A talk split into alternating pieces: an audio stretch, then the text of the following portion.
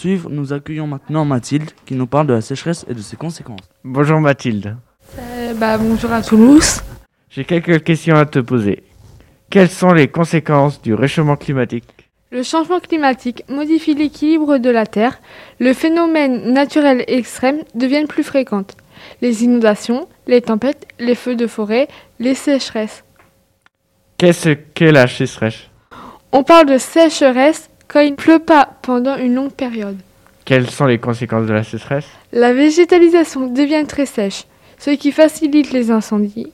Les incendies polluent l'atmosphère et accentuent l'effet de serre. La sécheresse entraîne aussi un manque d'eau pour arroser les cultures, ce qui peut entraîner des famines.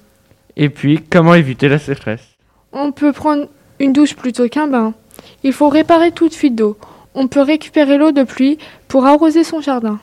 Merci Mathilde de nous avoir répondu à nos questions. Bah de rien, c'était avec plaisir.